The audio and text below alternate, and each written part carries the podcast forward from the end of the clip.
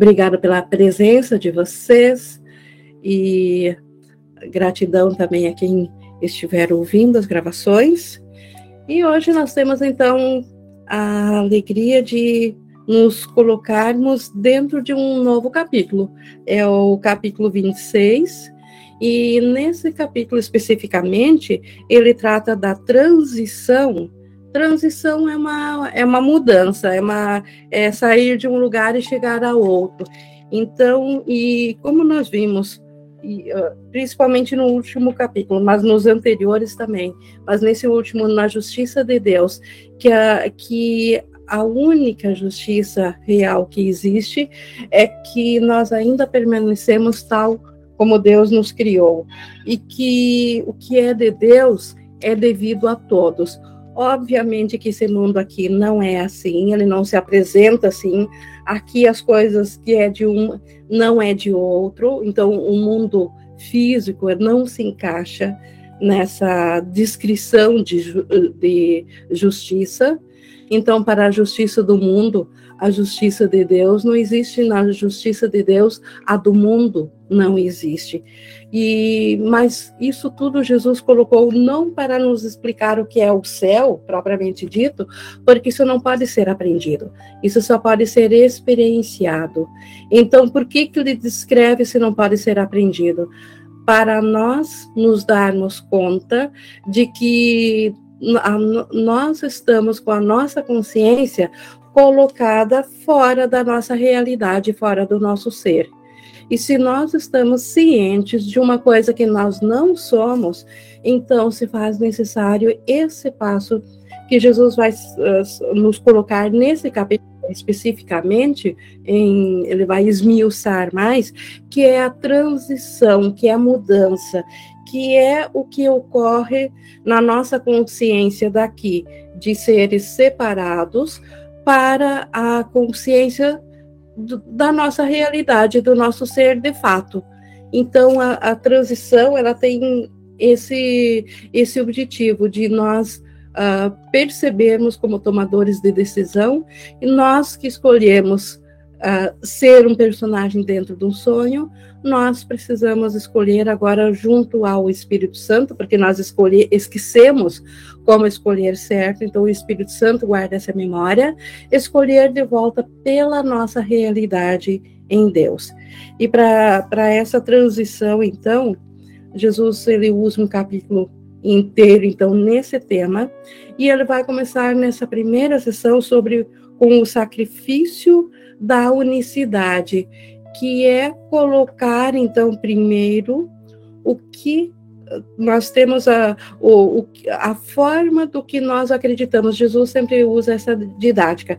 Primeiro, ele explica o que nós acreditamos no nosso pensamento e depois ele confronta isso com a realidade de Deus. Então, hoje, mais uma vez, ele vai trazer a metafísica muito forte de daquilo que, uh, que é tão óbvio, mas que olhando agora com a visão do Espírito Santo, chega a ser até estranho de como que viemos a acreditar nisso. Mas antes da gente começar então a ver realmente o que Jesus tem a nos trazer aqui nessa nessa sessão, eu convido vocês a nós fazermos, nos unirmos em propósito, como a gente sempre tem feito, para a gente relaxar. Podemos respirar pausadamente. E em intenção na mente, nós entregamos agora a nossa capacidade de aprender ao Espírito Santo, para que ele a use em nosso lugar a favor de Deus e do nosso ser real, a favor da nossa realidade em Cristo, nós que, como Cristo, chamamos a nossa consciência de volta porque é a nossa consciência que está sonhando, que está vagando num sonho de imaginação. Mas é, é nessa consciência que precisamos retornar de novo à sanidade. retornar de novo à realidade, e o Espírito Santo é o nosso professor que nos conduz disso, da insanidade ao reconhecimento de quem nós somos.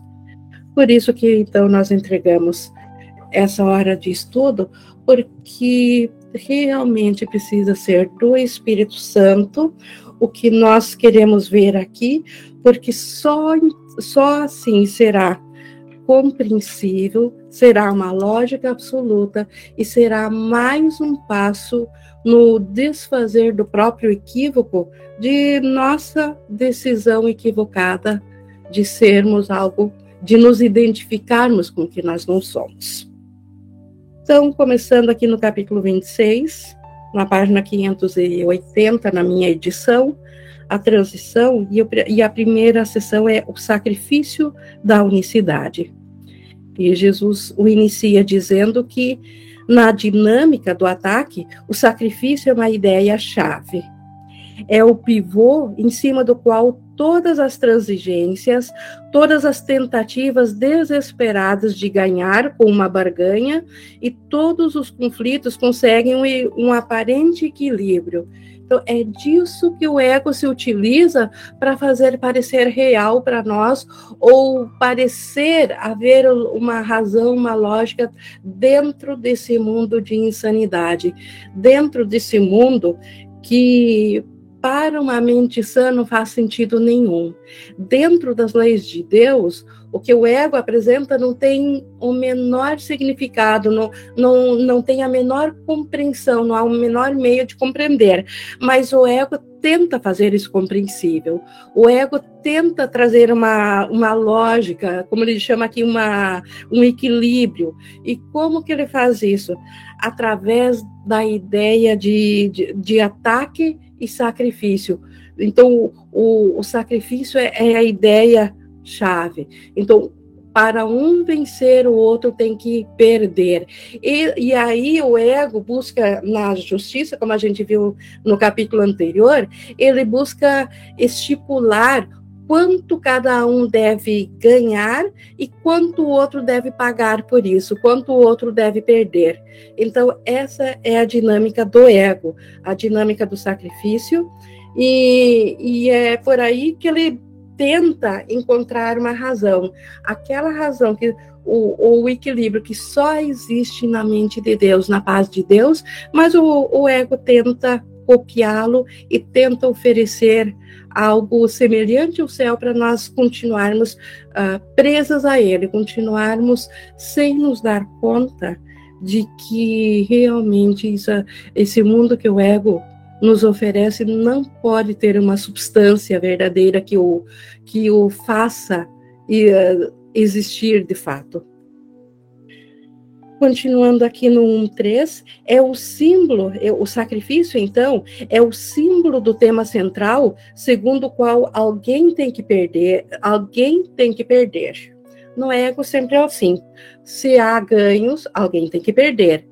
Ele evidentemente focaliza o corpo, pois é sempre uma tentativa de limitar o corpo. Então, aqui já vemos a metafísica, o porquê do ego valorizar e por que o ego projetar um corpo para dizer que isso é o nosso ser, isso é o que o ego oferece em troca do céu, em troca da nossa paz da mente. Se nós seguirmos ao ego, ele nos dá o corpo. Por que, que o ego, então, o, e como o ego não é nosso amigo, ele apenas pensa em, em se uh, manter através da nossa consciência, porque é nós que damos o poder de existencialismo para ele, é de nós que ele tira a força para existir. Então, por que, que o ego nos dá o corpo? Para limitar a perda. Então, para dar um conceito de ah, isso aqui sou eu, e fora disso é separado. Equivalente à ideia de que Deus e o céu ficaram lá fora e eu sou um ser à parte. Eu sou aquilo que minha consciência me mostra. Então, por isso que o ego fez o corpo. Como Jesus segue dizendo, o corpo é um sacrifício em si mesmo, uma desistência do poder em nome de salvar um pouco para si mesmo. Então, uma desistência do poder. Poder só existe em Deus. Poder só existe na, na unicidade, poder só existe no céu. Então, quando desisto do meu ser real, quando desisto do, do, do, Cristo e desejo ser alguma coisa limitada, alguma coisa que eu possa dizer que, que eu ainda preciso manter um pouco para mim mesmo, para mim continuar existindo, porque como Cristo eu desisti de ser um Cristo, mas eu ainda quero ter consciência de alguma coisa, aí entra a ideia do corpo, aí a solução do ego foi projetar o corpo. O corpo atende a essa necessidade. O corpo em si é neutro, mas devido ao uso que o ego faz do corpo, ele atende perfeitamente a essa necessidade, como ele diz aqui, de, de manter um pouco para si mesmo. Essa consciência, os sentidos físicos do corpo nos atestam de que nós somos um ser físico e psicológico. Então, esse pouco, ao invés de ser a completa abstração da consciência do Cristo, da consciência de Deus, escolhemos esse pouquinho. E Jesus segue falando disso. Ver um irmão em outro corpo, separado do teu, é a expressão do desejo de ver uma pequena parte dele e sacrificar o restante.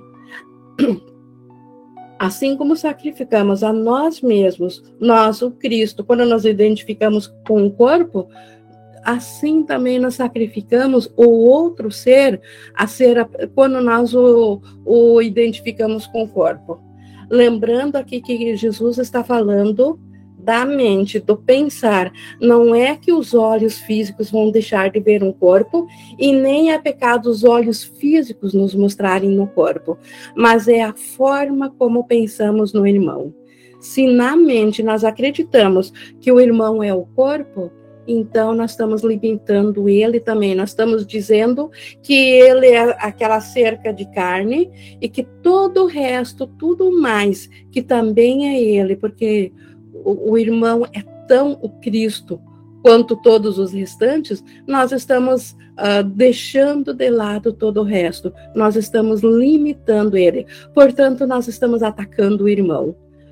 E isso serve para qualquer corpo, inclusive aqueles que mais amamos, a, a, filhos, netos, ou irmãos, ou esposo, marido, namorada, seja a, a aquele ser mais especial. Se nós o equalizamos a um corpo, nós estamos agredindo o ser que ele é, porque nós estamos limitando ele. Repetindo, isso não é no comportamento, isso é na forma de pensar quando nós nos voltamos para a mente que pensa, quando nós saímos do funcional aqui do mundo e nós voltamos a recolhermos a nossa mente. Olha para o mundo e tu nada verás ligado a outra, a nenhuma outra coisa além de si mesma. Todas as coisas no mundo, não é só os corpos. Cada coisa que a gente vê aqui no mundo, seja uma casa, uma árvore, um animal, um mineral, ó, seja a forma que for, cada coisa ela está limitada por si mesma. Aquilo que nós chamamos de uma coisa, ela é composta por aquilo e, e o resto está separado delas. Então, essa é a dinâmica do mundo do ego. Cada parte tem que. Aqui, olha, uh, todas as entidades aparentes podem chegar um pouco mais perto ou afastar-se um pouco, mas não podem se unir. Isso aqui no mundo físico é muito óbvio. Nós podemos nos colocar bem junto, bem ao lado, bem grudado, mas não podemos nos unir. Cada coisa, cada corpo, dois corpos não ocupam o mesmo espaço.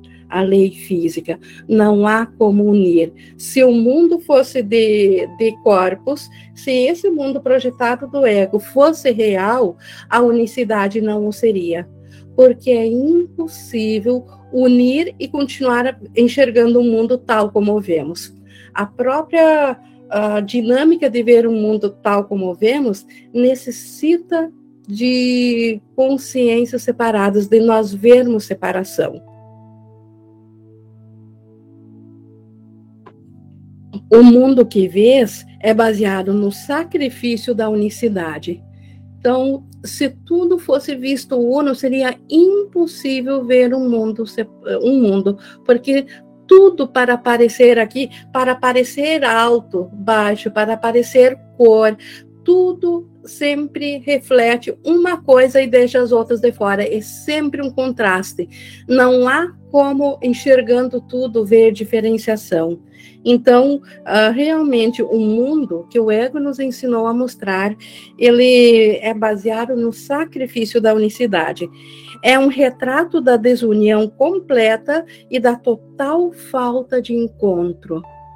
Aqui não há encontro verdadeiro. Aqui cada coisa tem consciência separada e, e cada uh, consciência separada não sabe da outra. Em torno de cada entidade é construída uma muralha aparentemente tão sólida que se tem a impressão de que o que se encontra do lado de dentro nunca poderá alcançar o que está do lado de fora, e o que está fora jamais poderá alcançar e se sentir e se unir ao que está trancado lá dentro. Então, realmente, aparentemente aqui no sonho é, é tão forte aqui a, a aparência da, da muralha que cada coisa coloca é tão sólida que realmente aparece ser impossível. Por exemplo, nós nos unirmos às coisas externas ou as coisas externas virem a fazer parte de nós. Cada, cada parte tem que sacrificar a outra para manter-se completa. Então, o, o ser único para ser completo, o, a, as partes elas se queixam de que seriam sacrificadas.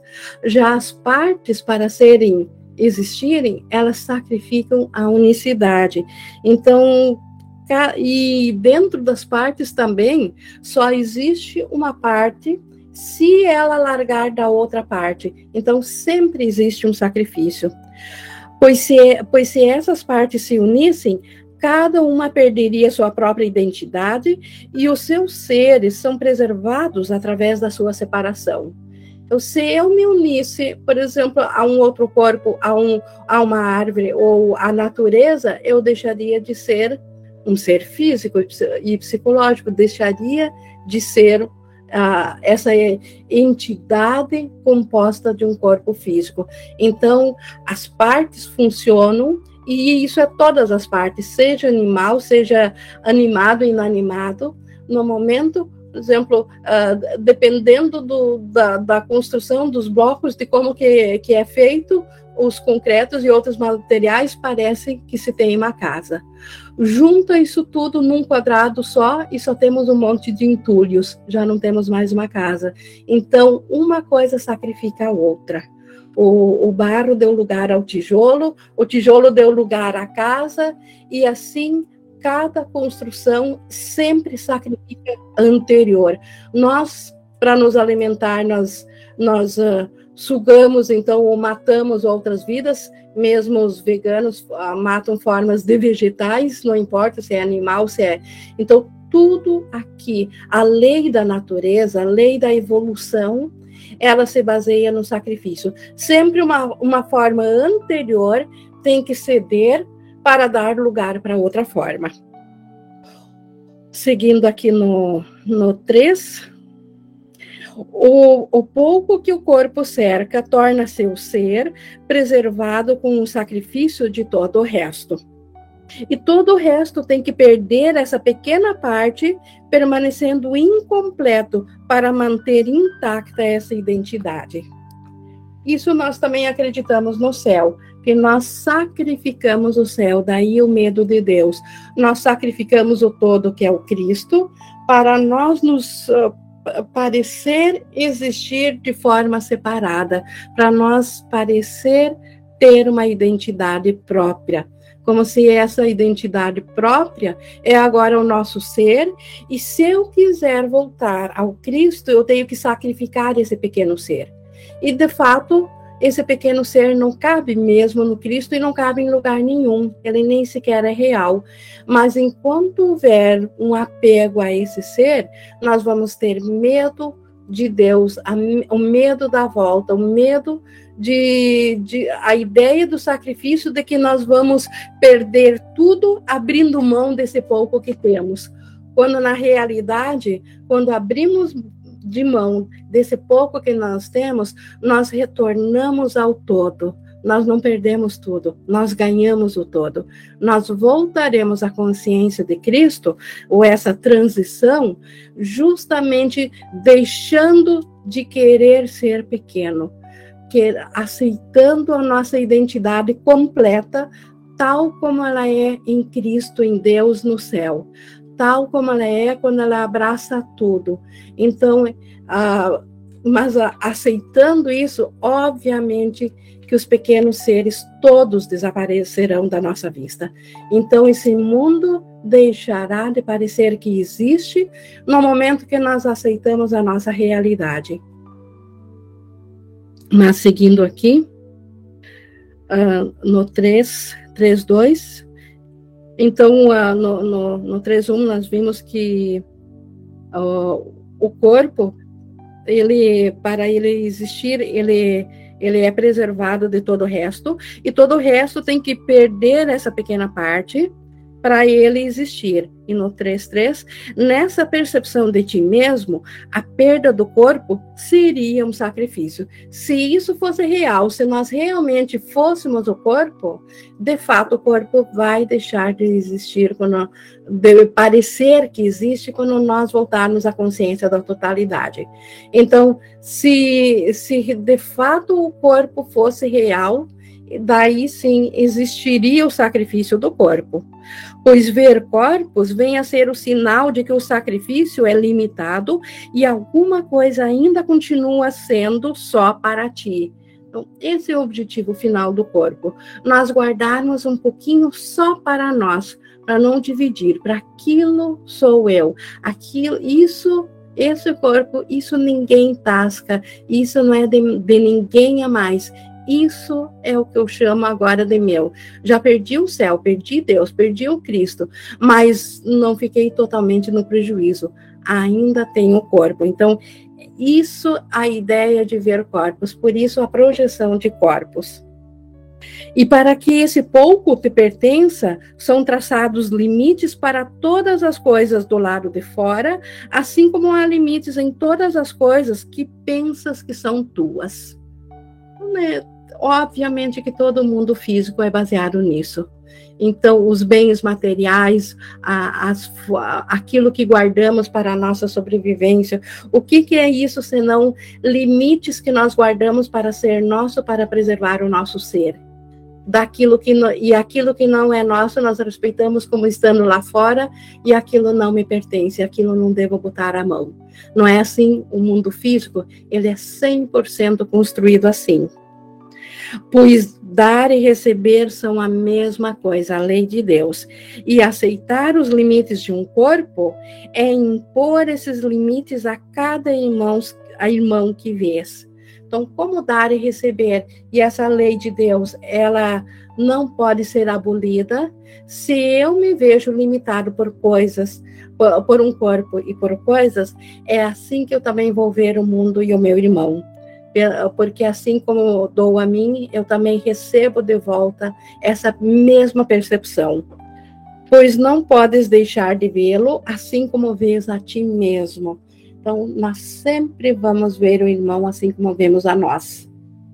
E, e tanto é que o ego usa isso para provar que o mundo da separação é real, que o mundo físico é real, e o Espírito Santo, a gente já viu em outras sessões, em outros capítulos, que o Espírito Santo usa da mesma dinâmica de como nós vemos no irmão, nós vamos ver assim mesmo, quando nós mudarmos o foco da visão, ao invés de vermos através do limitado e do sacrifício, vermos com a completa abstração do Espírito Santo, nós vamos ver o Cristo no irmão. E saberemos nós vamos ver então ele como Salvador e saberemos que nós estamos a salvos, que ele é o nosso Salvador, porque ou nós vamos ver no irmão o Cristo, ou nós vamos ver um corpo.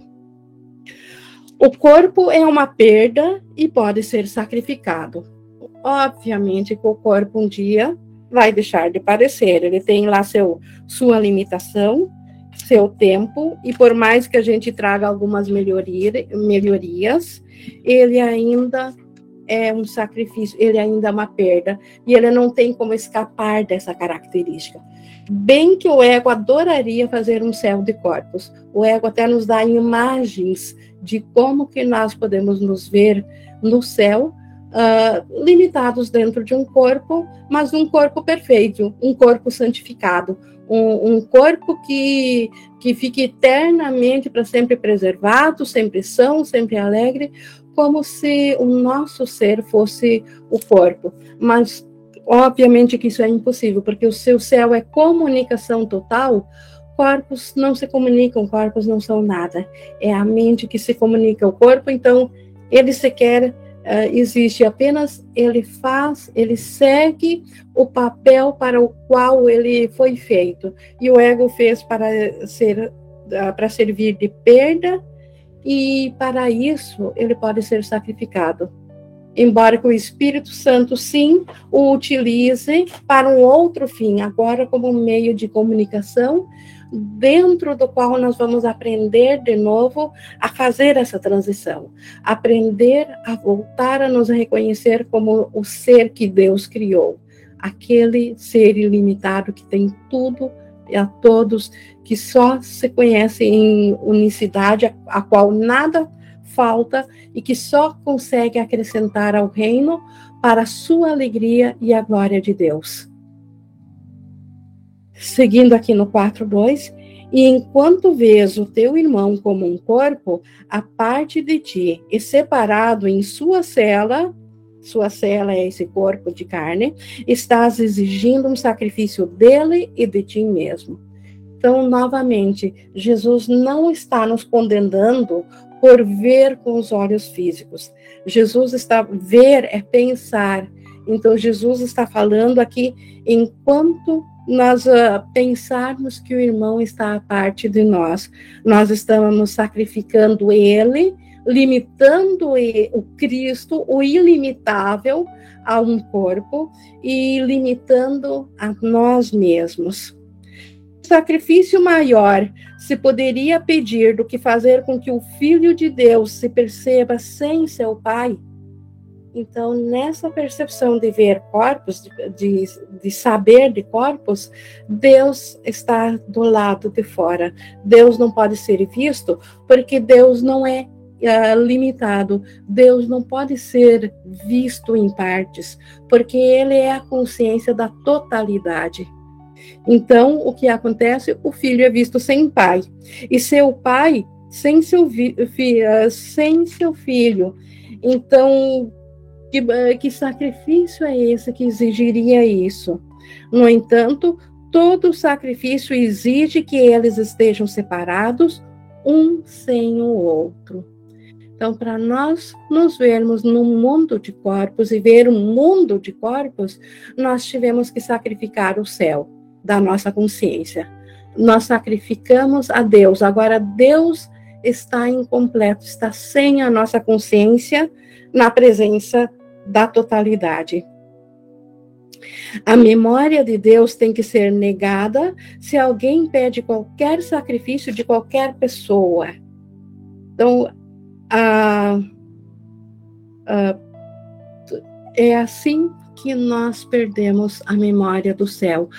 No instante que nós pensamos em fazer algo diferente além de Deus, e a curiosidade nos fez seguir esse pensamento, o que, que aconteceu?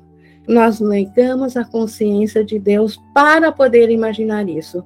E foi assim que nós escolhemos entre a totalidade do nosso ser e esse ser limitado, esse ser pequeno. Uh, na, eu pulei eu, eu acho que aqui no 4, 5, que diz que, no entanto, todo sacrifício exige que eles estejam separados um sem o outro, né? Então, Deus sem a nós. E no 7, que testemunha da integridade do Pai, do Filho de Deus, é visto dentro de um mundo de corpos separados, por mais que ele testemunhe a verdade, Então, como que nós poderíamos ver o Filho de Deus, o Cristo, dentro de um mundo de, de, de corpos, por mais que ao, tudo testifique a verdade de Deus, a vida testifica a verdade de Deus. E, no entanto, como que nós poderíamos compreender isso dentro daquilo que limita, dentro daquilo que, que separa o Filho de Deus? Ele, então, é, esse mundo de Deus, ele é invisível em tal mundo. Então, o Filho de Deus filho de F maiúsculo, Cristo, o ser que nós somos, ele é invisível em tal mundo, no mundo físico. Por isso que nossos olhos nunca vão enxergar o Cristo. Como que nós poderíamos ver o Cristo aqui se, se a percepção no mundo físico, físico só vê coisas separadas, só vê coisas limitadas? Então, o que que acontece? O Cristo se torna invisível em tal mundo. O espírito se torna invisível. O espírito une a tudo. Não existe duas, dois espíritos. Existe um só espírito que é a vida. Só existe uma vida. Mas aqui no mundo essa vida é invisível, porque nós só vemos pequenos corpos limitando um, diminu um diminuto pedacinho de vida um, um, pontinho de vida cercado por um corpo. Isso que o mundo mostra aqui. Então, aí a, a vida na sua totalidade, ou o Cristo, o Filho de Deus, se torna invisível. Do mesmo modo, não se pode ouvir nada da sua canção de união e, e de amor. Então, se ele é invisível, como que nós podemos ouvir a canção de comunicação que o filho e o pai têm o tempo todo, eternamente? E, e, e isso é a vida a, a, para a alegria do pai e do filho. A alegria é sem fim nessa canção de união e de amor que o mundo nada consegue ouvir disso. No entanto, é dado a ele fazer o mundo retroceder diante da sua canção e vê-lo substituir os olhos do corpo. Então, é dado ao Filho de Deus retroceder esse mundo, fazer essa mudança, fazer com que tudo que o corpo, o que os olhos do corpo percebem, seja retrocedido de modo que novamente a canção de união e de amor faça faça se ouvir no mundo em lugar do mundo separado de coisas. Aqueles que querem ver os testemunhos da verdade, ao invés dos testemunhos das ilusões, meramente pedem que sejam capazes de ver um propósito no mundo que lhe dê sentido e que o torne significativo. Então, aqueles que querem a cura da mente, aqueles que querem ouvir ao Espírito Santo, eles meramente estão pedindo que esse mundo insano aqui, que esse hospício da, aqui, que a gente consiga ver nele novamente algo com sentido e que dê significado, porque esse mundo, se ele for baseado na separação, ele não tem significado nenhum. Nada aqui tem significado, nada vale a pena de não vale nem a pena de chamar de mundo. Tal é a, a insignificância do, do mundo separado das coisas. Sem a tua função especial, esse mundo não pode ter significado para ti. De fato, se nós não olharmos com os testemunhos da verdade, se nós não olharmos com os olhos do Espírito Santo, esse mundo não tem sentido mesmo, e sem a nossa função especial. E nós vimos no capítulo anterior o quanto a nossa função especial aqui no mundo é o perdão.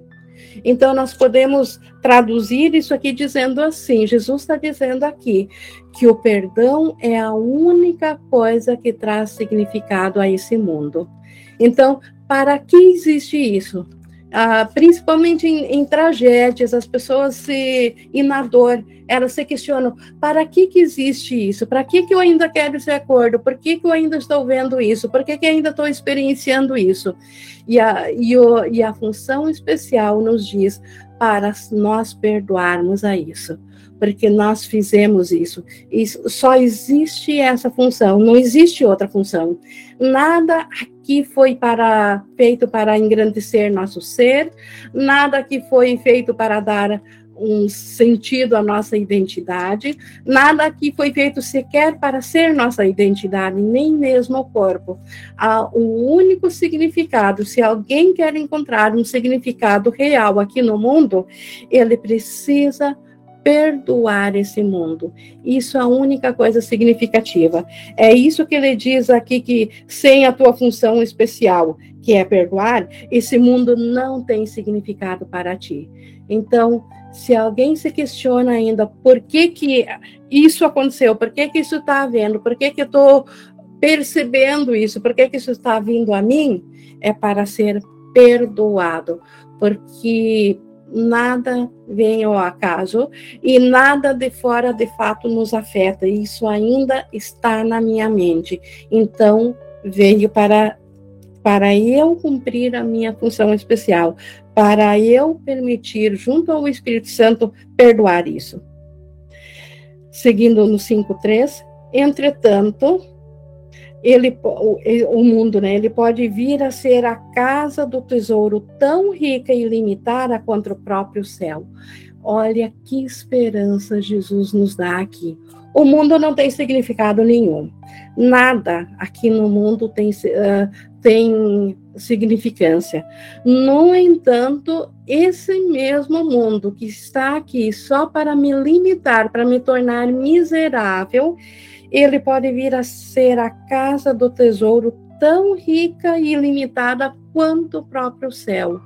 O mundo real ou o mundo feliz. O Espírito Santo pode tornar esse mundo na antecasa do céu, na antessala do céu se nós assim o, o, permitirmos, através da nossa função especial. O perdão nos devolve o mundo assim. Se nós de fato quisermos voltar à nossa consciência, a, a alegria que nós, como filhos de Deus, temos direito, na, aqui no mundo que é oposto de tudo que o filho de Deus é, nós precisamos fazer a nossa função, que é perdoar a tudo e a todos, sem exceção, nenhuma exceção nunca, jamais, porque tudo aqui foi feito pelo ego e em posição e em oposição a Deus. Deus não tem nada a ver com esse mundo fora do reino do céu. Então, 100% esse mundo é para ser uh, perdoado. E aí sim ele se torna essa casa de um tesouro tão rico quanto o próprio céu. Aí o mundo se torna igual ao céu, e aí Deus consegue dar o último passo, que é de voltar a nossa consciência de percepção em conhecimento novamente, porque Deus nos alcança, porque nada mais se opõe a Ele. Deus só pode entrar onde Ele é bem-vindo em totalidade, porque Deus é íntegro, ele não pode ser recebido parcialmente. Então, para nós recebermos a Deus de forma totalmente íntegra, nós precisamos, de fato, perdoar 100% esse mundo, porque ele se opõe a tudo. Nenhum instante se passa aqui sem que a santidade do teu irmão possa ser vista para acrescentar um estoque sem limites a todo o mísero resto de migalha de felicidade que tu te permites. Olha Jesus descrevendo o nosso ser aqui mais uma vez. O, o mísero resto de migalha de felicidade. É isso que cada um tem limitado dentro de um corpo. E o que que Jesus está nos dizendo aqui? A boa nova é que a santidade do irmão pode ser vista em lugar dessa, dessa mísera oferta, em lugar de ser tão miserável e, e apenas o, um pequeno vislumbre de felicidade aqui, nós podemos ter a, a alegria total e plena. Basta para isso olharmos para a santidade do irmão, porque ele mostrará a nossa santidade de volta. E em santidade nós somos puros e inocentes. E, a, e sendo puros e inocentes não há culpa. Sem culpa não há dor, não há sofrimento. Podes perder de vista a unicidade, mas não podes sacrificar a sua realidade. Então, nós até podemos perder de vista, como de fato aconteceu. Nós esquecemos da nossa unicidade, nós esquecemos do ser Cristo, mas nós não, mas isso não acabou com a realidade do Cristo. O Cristo continua íntegro. E nem podes perder aquilo que queres sacrificar, nem impedir que o Espírito Santo realize a sua tarefa de, de te mostrar que aquilo não foi perdido. Então, nada dos nossos equívocos pode impedir ao Espírito Santo de nos mostrar de volta aquilo que nós perdemos, a consciência do Cristo. Nós sempre podemos voltar à consciência do Cristo, sempre podemos despertar, sempre podemos fazer a transição de, de sair da consciência individual projetada para ser aquilo que nós não somos, para a consciência do céu, do Cristo, de Deus e do nosso ser real.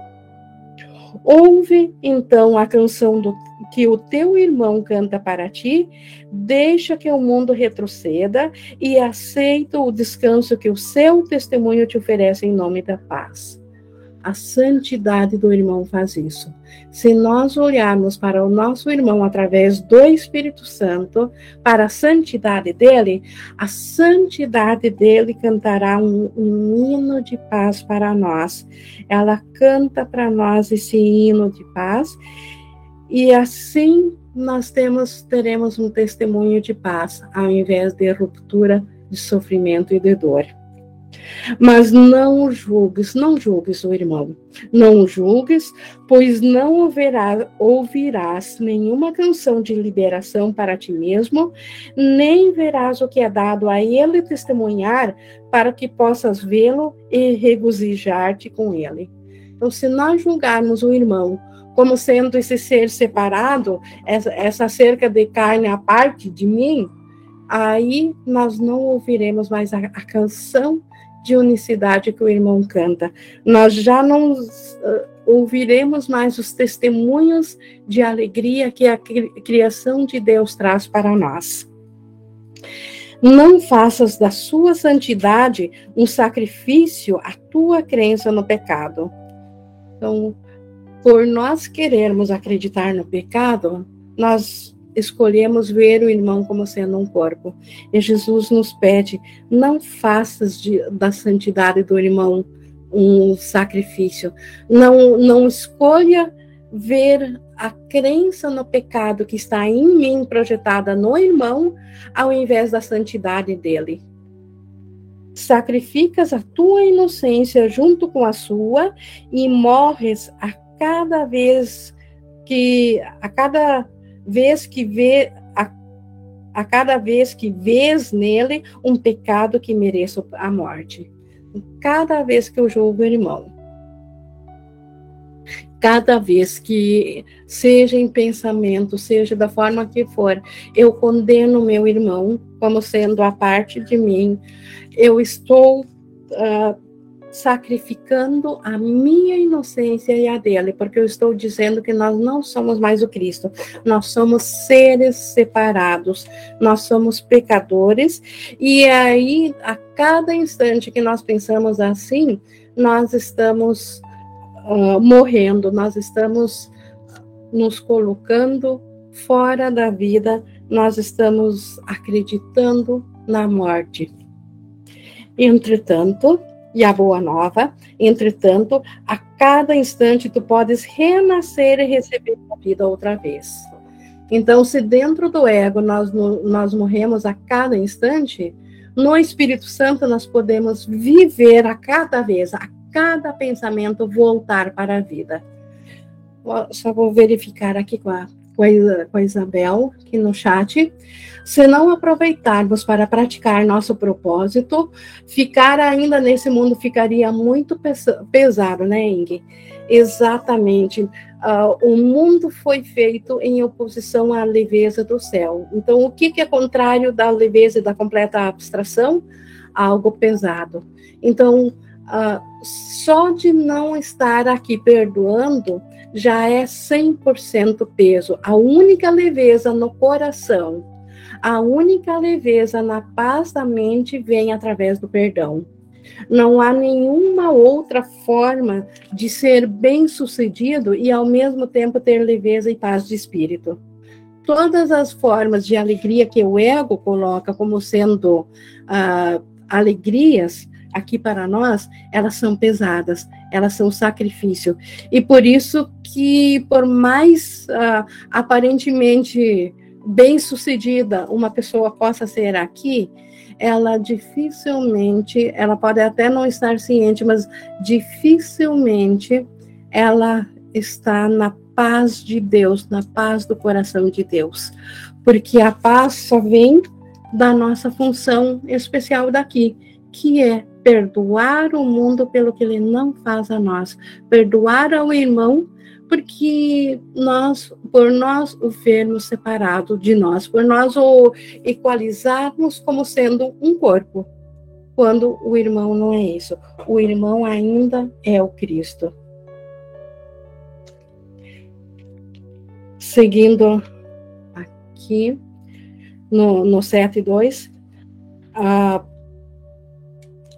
a cada instante, então, nós podemos renascer. A sua santidade, a santidade do irmão, te dá vida, pois não podes morrer, porque a sua impecabilidade é conhecida por Deus e não pode ser sacrificada por ti do mesmo modo que a luz em ti não pode ser apagar, não pode se apagar, porque ele não a vê. Então, a santidade do irmão é garantida por Deus, porque Deus lhe deu a santidade. Então essa santidade, ela não pode ser apagada, ela não pode ser sacrificada. Assim como a luz no irmão também não pode ser sacrificada, só porque nós não a vemos e a nossa luz, que é o Espírito Santo, não pode ser apagado para o irmão só porque ele não a vê se ele estiver no ego. Então, continua existindo, mas enquanto nós não mudarmos o sistema de pensamento para a sanidade, para o Espírito Santo, nós não vemos essa luz. Tu que queres fazer da vida um sacrifício e farias com que os teus olhos e ouvidos testemunhassem a morte de Deus e de seu Filho Santo, não penses que tens poder para fazer deles o que não é a vontade de Deus para eles. Olha a arrogância quando nós pensamos que esse mundo de corpos é real, quando nós acreditamos que o irmão é aquilo que os sentidos físicos mostram. Nós estamos dizendo que nós temos mais poder de Deus, que, que nós podemos trazer a morte para aquilo que Deus fez para a vida.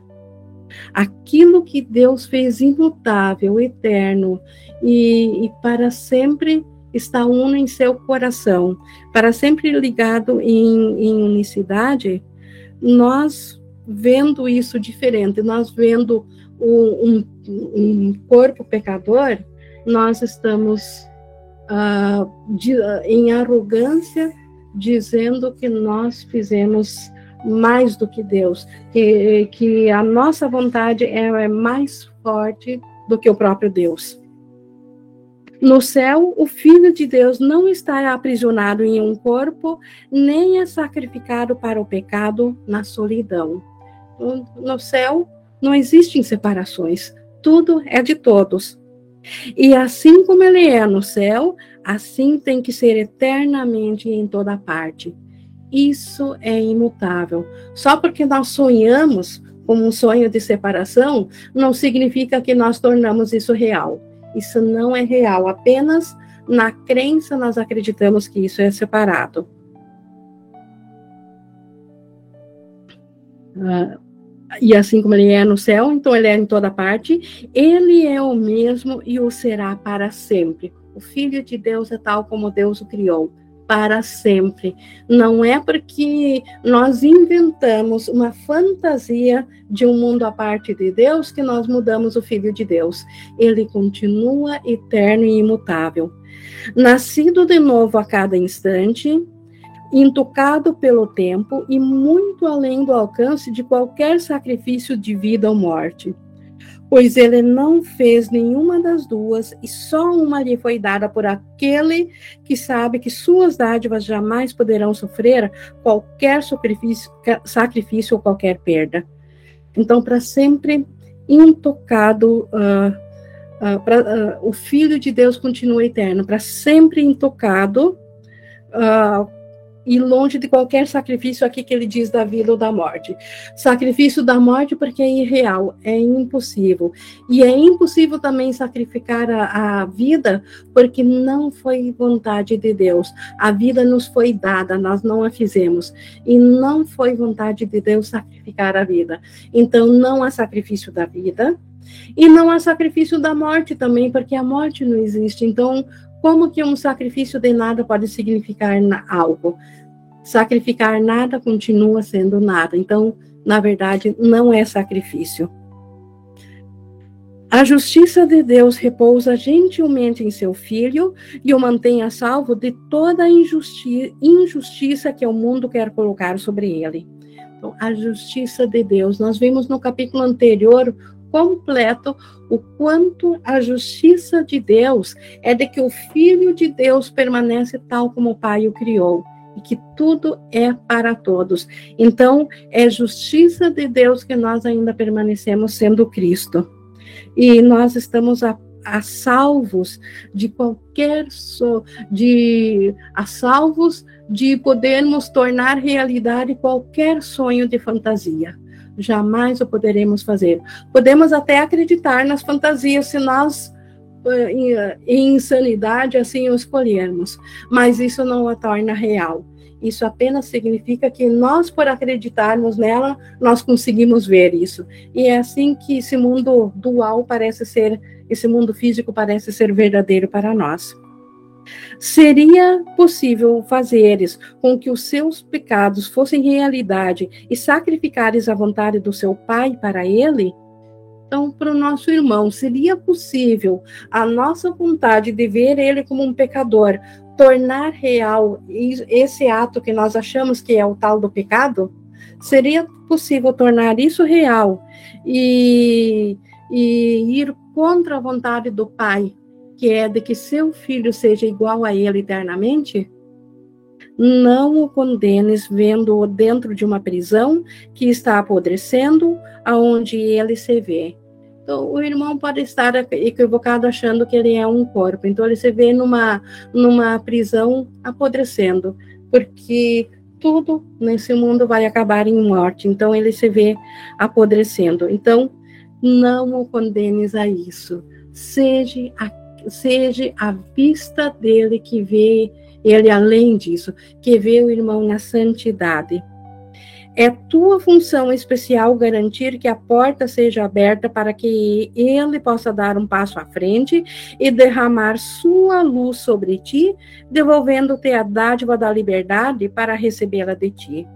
Então é nossa função especial ver o Cristo nele, para que ele, como sendo um Cristo, derrame as suas bênçãos de volta para nós, para que ele coloque a luz sobre nós. Essa é a função especial do irmão. Qual é a função especial do Espírito Santo, senão a de liberar o Filho Santo de Deus da prisão que ele fez para manter-se afastado da justiça? Essa é a única função do Espírito Santo aqui no sonho. Deus o fez acompanhar aqui no sonho justamente para ele cumprir essa função de trazer de volta o Filho de Deus à justiça, porque nós esquecemos da justiça. A justiça é de que não há sacrifícios, ninguém pode perder na, nada, não existe a ideia de perda. Obviamente que nós fizemos um mundo onde a perda existe, então nós fizemos o oposto. Então, nós fizemos uma insanidade. Então, o Espírito Santo precisa corrigir isso. E isso ele faz através do seu perdão. Então, essa função do Espírito Santo, a função especial que ele tem aqui no sonho, de trazer de volta a nossa mente para a justiça. Seria possível que a tua função fosse uma tarefa à parte e separada da sua? Então, se a, se a função do Espírito Santo foi a de perdoar o pensamento que acredita que se separou e viu isso aqui, e ele tem essa função. Acaso a nossa função seria diferente da função do Espírito Santo? Então, a nossa função é exatamente a mesma do Espírito Santo. É também perdoarmos esse mundo por vê-lo separado, por perdoar tudo que vemos no mundo. Essa é a nossa função, porque é assim que nós voltaremos à vida, que nós despertamos a cada pensamento de, de perdão, nós, nós despertamos nós para a vida. E a cada pensamento de julgamento, nós morremos na própria condenação. Então, Uh, isso Jesus nos trouxe no sacrifício da unicidade. Então, em preparação para essa transição, para essa mudança de pensamento. Nós podemos, tivemos, eu acho que só uma interação no chat, nós estamos então agora na nossa interação. Alguém gostaria de completar ou, ou de, de colocar alguma coisa, ou, ou se ficou alguma dúvida, alguma, alguma questão, ou queira só frisar o quanto compreendeu ou buscar um alinhamento?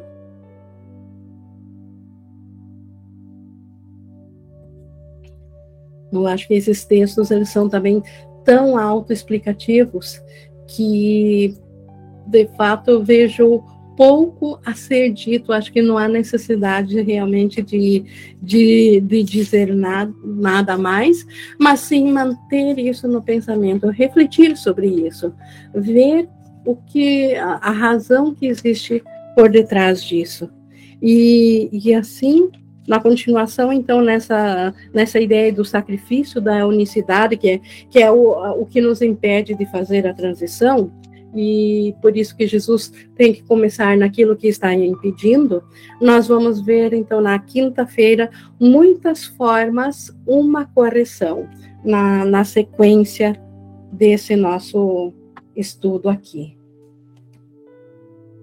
Pessoal, se então ninguém tem nada a mais a colocar, eu vou encerrando aqui a nossa gravação, colocando toda a gratidão a Deus por nos colocar o seu Espírito Santo para nós não ficarmos perdidos eternamente no sonho de esquecimento e sim podermos voltar à razão graças ao Espírito Santo.